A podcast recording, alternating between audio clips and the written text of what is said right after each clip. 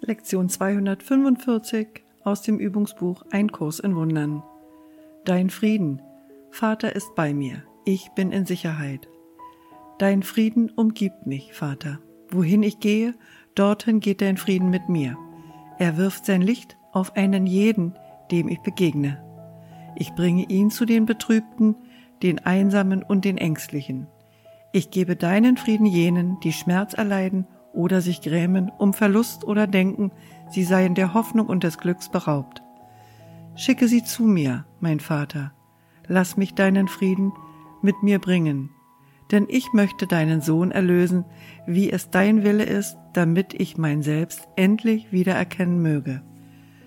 So gehen wir in Frieden hin, wir geben aller Welt die Botschaft, die wir empfangen haben, und so vernehmen wir endlich die Stimme für Gott, die zu uns spricht, während wir sein Wort wiedergeben, dessen Liebe wir erkennen, weil wir das Wort miteinander teilen, die er uns gab.